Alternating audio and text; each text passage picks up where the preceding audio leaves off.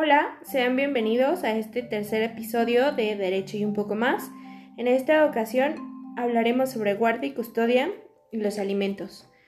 Para empezar, evocaremos al escritor británico Charles Dickens. En el pequeño mundo en el que los niños tienen su existencia, sea quien sea el que los eduque, nada hay que se perciba y se sienta tan sutilmente como la injusticia. Hola, ¿qué tal? Bienvenidos a un episodio más. Mi nombre es Hugo Murillo, soy abogado y eh, hoy hablaremos de guarda y custodia. Y alimentos, ¿por qué? Porque necesariamente cuando hay una separación y los hijos regularmente quedan como botín de guerra, pues el cónyuge no custodio o el, o el padre que se queda con los hijos tiene el, la obligación de demandar del cónyuge que no los tiene la guarda y custodia. Que, dicho sea de paso, tenemos que diferenciar que es guarda y custodia, no es guardia y custodia, que mucha gente lo confunde de repente. Y se tiene que demandar junto con los alimentos porque evidentemente quien no cuide a los niños pues tiene la obligación de pagar una pensión alimenticia para garantizar todos los derechos a los que debe tener acceso un menor, como por ejemplo es eh, la casa, el vestido, la ropa, calzado, la educación, la diversión y la salud.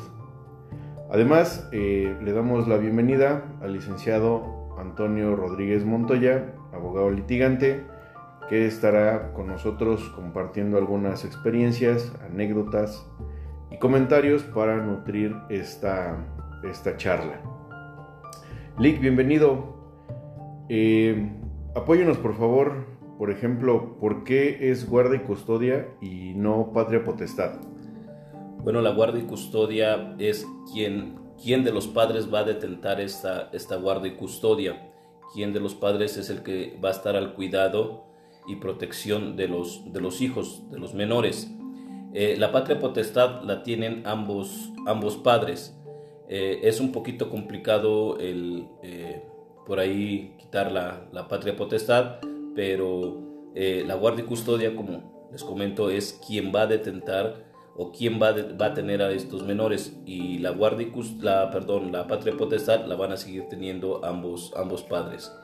Exacto, de repente hay, hay personas, y, me ha tocado, no sé si usted también, que de repente las, las mamás o los papás dicen, es que le quiero quitar la patria potestad a mi expareja porque ya no quiero que conviva con los menores, ya no quiero que conviva con mis hijos, es más, ya no quiero que, ni que los vean. Pero, pues sí hay que diferenciar que la patria potestad es un derecho inalienable para con los menores y ese pues evidentemente no lo pierdes. Ese es, una, obligación. Y la custodia es únicamente para salvaguardar sus derechos y para, para cuidarlos como tal.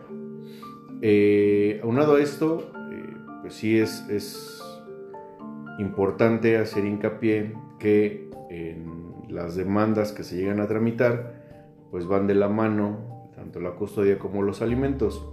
En ese sentido, Lick, regularmente, ¿cuál es el criterio que establecen los juzgados como para, para que no exista conflicto? Porque nos ha tocado, o me ha tocado en lo personal, en la práctica, que de repente hay, hay mamás que dicen, este, pues yo me llevo a los hijos, que me dé una pensión de, no sé, el 50%, el 70% de sus ingresos, y nada más lo voy a dejar ver a los niños un domingo cada mes, y si quiere.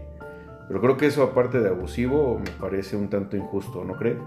Sí, eh, normalmente el criterio que se, que se toma eh, o que toma el juez en consideración a, a, quién debe dar los alimentos, si la persona o el padre se encuentra en, en nómina, que está dado de alta en algún, algún trabajo, en algún trabajo estable, Normalmente por hijo es un 20%, dependiendo. Si son dos es el 30%, dependiendo el criterio eh, del, juez. Si en este caso el, padre no, no cuenta con un, con un empleo fijo donde eh, él pueda demostrar que tiene este, ciertos ingresos, normalmente se fija un, día de salario mínimo. Hay algunos jueces que por ahí se, van por una, por una UMA. ¿Qué, es, ¿Qué es una UMA, Una unidad de medida actualizada. ¿Y cuál sería lo más conveniente, el salario mínimo o la UMA? Eh, el salario mínimo, el salario mínimo es, está un poquito más alto, está en 140, 142 más o menos, y la UMA está entre 89, 90 pesos más, más o menos. Eh, entonces, eh, referente a lo que comenta el licenciado Hugo Murillo, de, de cuánto, qué tiempo se va a ver este, a, los, a los menores, normalmente se estila que sea un fin de semana de cada 15 días. Eh, un fin de semana lo tiene la madre, el siguiente fin de semana lo, tiene, lo tienen los padres. Normalmente igual se estila que sea eh, por ahí desde el día viernes 6, 7 de la, de la, de la tarde, noche. Eh, del día viernes el, padre tiene que pasar a, recoger a los, a los menores al, al domicilio donde están con, con la madre y, y, regresarlos o reintegrarlos a la madre el día domingo, igual en un horario de 6 a 7 pero bueno, este es el criterio que más o menos se, se, toma o se estila. Pero bueno, también por ahí hay algunas circunstancias que, bueno, pues igual si ellos se ponen de acuerdo, pueden este, que el padre los vea cada, cada ocho días sin ningún, sin ningún problema. Claro, pero aquí hay, hay un, un criterio que me llamó la atención en algún juzgado de la Ciudad de México, era que establecía que el tiempo que conviven los menores con los padres tiene que ser equitativo y relativamente justo. Entonces, si consideramos que los niños tienen que descansar, estudiar y jugar, ese tiempo es de los menores. Entonces no se vale que de repente el papá llegue y diga yo quiero ver a mis hijos cada ocho días, por ejemplo, sábado y domingo, desde el viernes y reintegrarlos hasta el domingo, porque estaría quitándole ese derecho, el derecho de convivencia de los fines de semana a la mamá, considerando que entre semana, pues evidentemente el tiempo que se dedica, que dedican los menores es a estudiar, a jugar y a descansar. Y no tendrían esta convivencia. Entonces a mí, a mí me parece algo muy lógico y muy justo el de decir un fin de semana con la mamá, un fin de semana con el papá, alternado, y también así las vacaciones, ¿no? los periodos vacacionales a lo mejor al 50% o uno y uno y también los, los días festivos o los cumpleaños, también cumpleaños del papá con el papá, el cumpleaños de la mamá con la mamá y el conflicto a veces puede ser el cumpleaños de los, el cumpleaños de los menores, que dice la mamá yo quiero festejarle a mis hijos y que dice papá yo quiero festejarle a mis hijos. Entonces también ahí sería alternado. también Cabe mencionar que, cuando los papás eh, no son los, los, mejores o cuando los padres no garantizan que, tienen un modo honesto, un modo pacífico de poder convivir con los menores, se puede solicitar una medida eh, de protección para los niños para que no sea ni tanto tiempo el que se los presten, ni eh, que sea abierto, que sea libre, sino que sea supervisado. Para eso hay centros de convivencia entre, entre padres e hijos que están evidentemente supervisados por eh, seguridad ciudadana o seguridad pública y son inmuebles que están destinados para eso en instalaciones de los propios juzgados. Creo que no es lo ideal, es, es una exposición innecesaria para los menores, es una, una, cuestión ya extrema, es una medida extrema, pero también se puede acudir a, este tipo de, situaciones.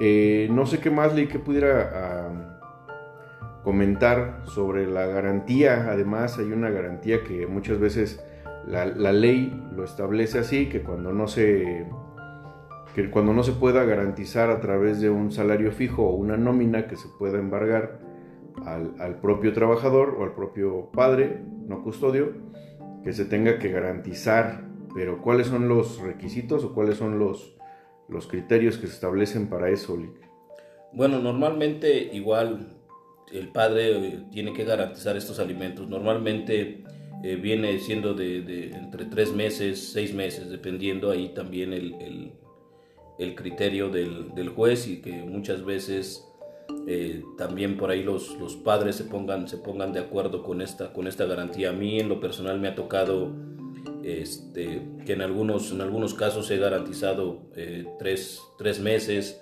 eh, cuatro meses, seis meses, dependiendo, dependiendo ahí.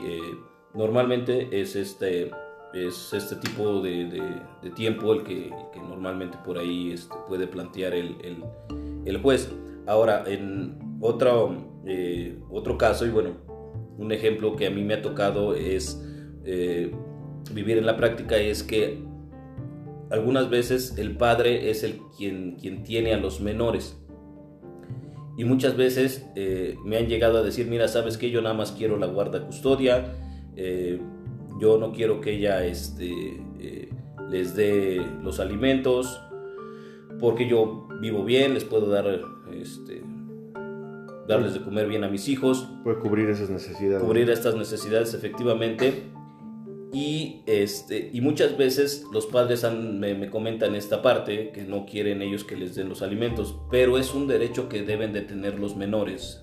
Eh, si el padre es quien tiene a los menores, tiene la guardia y custodia, entonces la madre es quien tiene que dar estos alimentos y posteriormente también en su momento eh, tiene que dar esta, esta, esta garantía. Yéndonos a, los fundamentos del derecho, es una obligación de dar. Y obviamente es un derecho irrenunciable, y un derecho irrenunciable para los menores y, un y una obligación irrenunciable para los padres.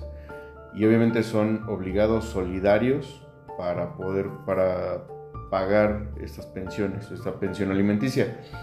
También, Lick, este, hay una situación que de repente se suscita entre cónyuges o entre concubinos, que son los alimentos entre ellos. ya hablamos de los alimentos para los menores y que obviamente los, los padres son obligados solidarios. Pero ¿qué pasa entre cónyuges? ¿Se pueden también demandar alimentos? Sí, se pueden, se pueden demandar los alimentos también en este, en este caso, pero es, es una compensación.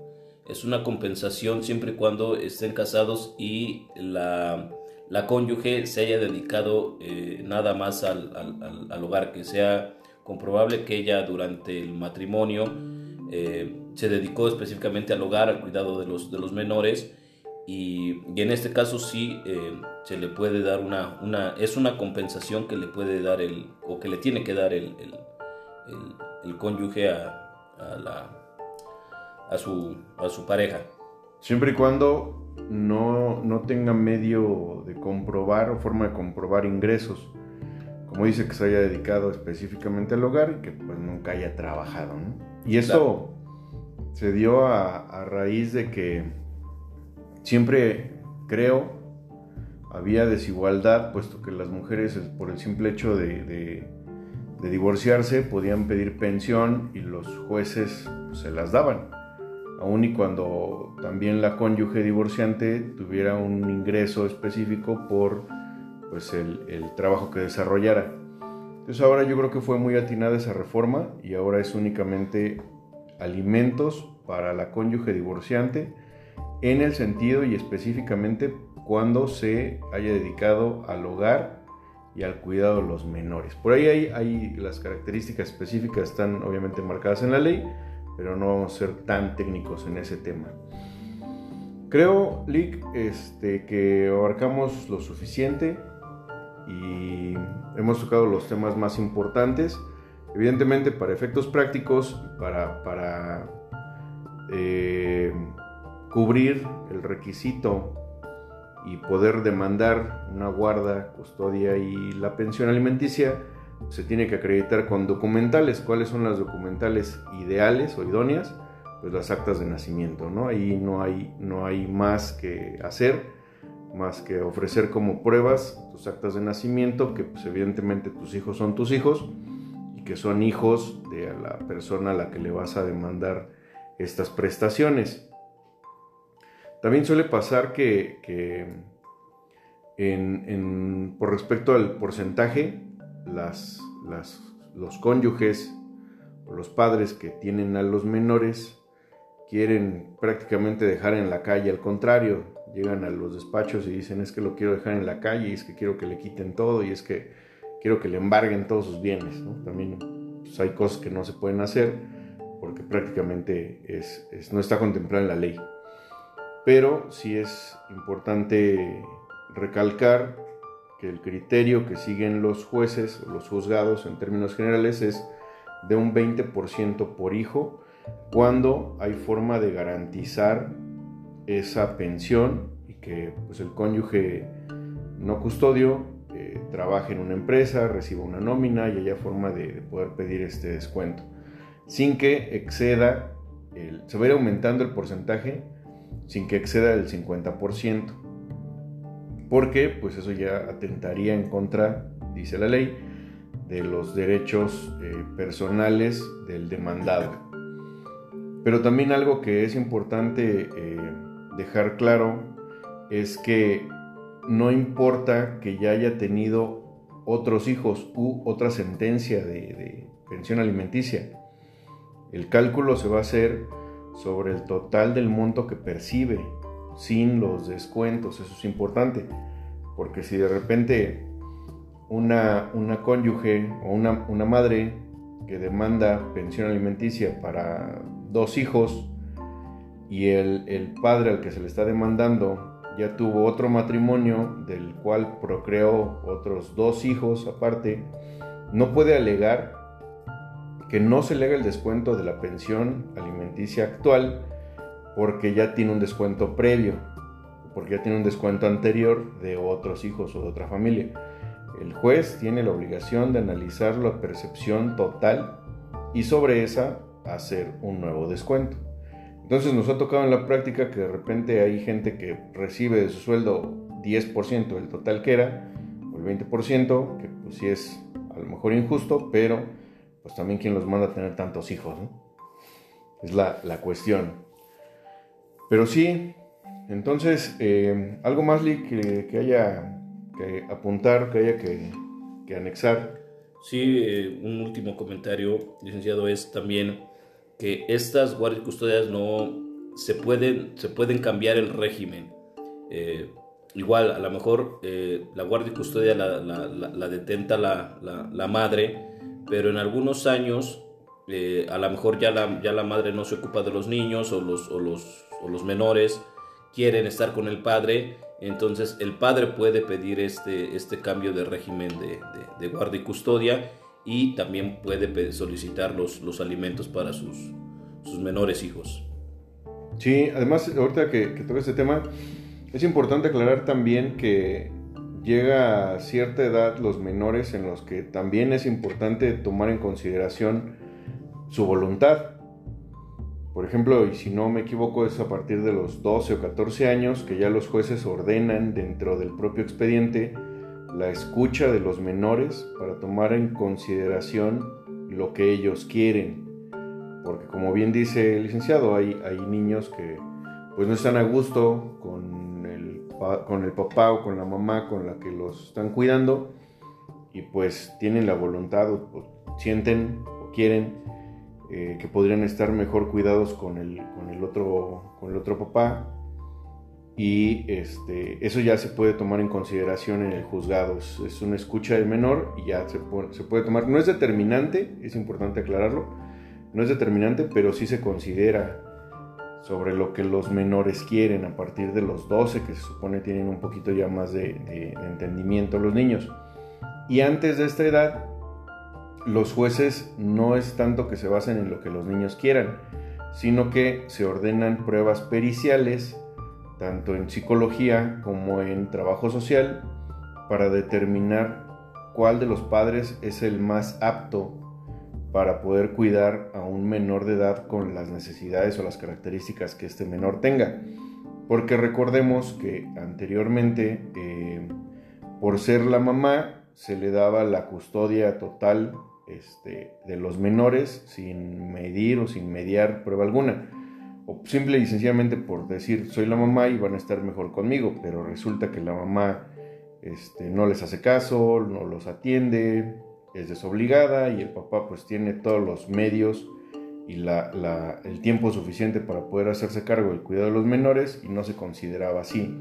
Entonces ahora ya, ya las pruebas que se ordenan prácticamente de oficio son pruebas psicológicas y pruebas de trabajo social, justo para determinar cuál de los dos padres es el que tiene las mejores condiciones para cuidar a un menor de edad con las necesidades y las condiciones que, ellos ocupan. Y obviamente basándose en estas pruebas de peritos expertos en cada una de las materias, pues es donde los juzgados van, los jueces toman la determinación de, de, entregarle a un menor a uno de los padres y al otro, pues obviamente no negarle el derecho de la convivencia a través de un régimen de convivencias para poder eh, tratar con los menores y para poder convivir con ellos.